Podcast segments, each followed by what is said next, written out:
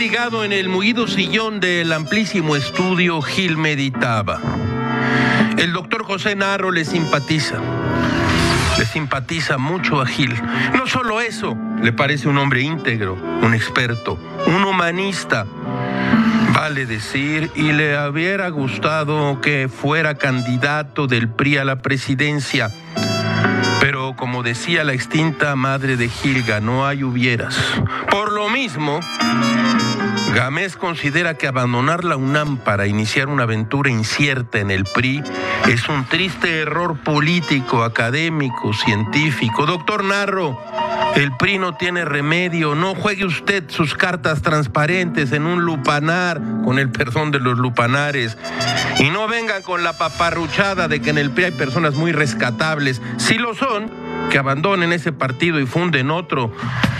Así lo hizo López Obrador con el PRD cuando supo que este no tenía remedio.